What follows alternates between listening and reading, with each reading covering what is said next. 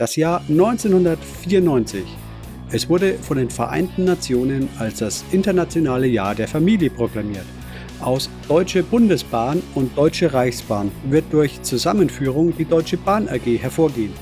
Es kam zu einer ringförmigen Sonnenfinsternis, die jedoch hierzulande leider nicht zu sehen war. Fans der Band Nirvana mussten Abschied nehmen von Sänger Kurt Cobain. In der Linux-Welt veröffentlichte Slackware Version 2, 2.0.1 und 2.1. SUSE veröffentlichte die erste Ausgabe von SUSE Linux 1.0.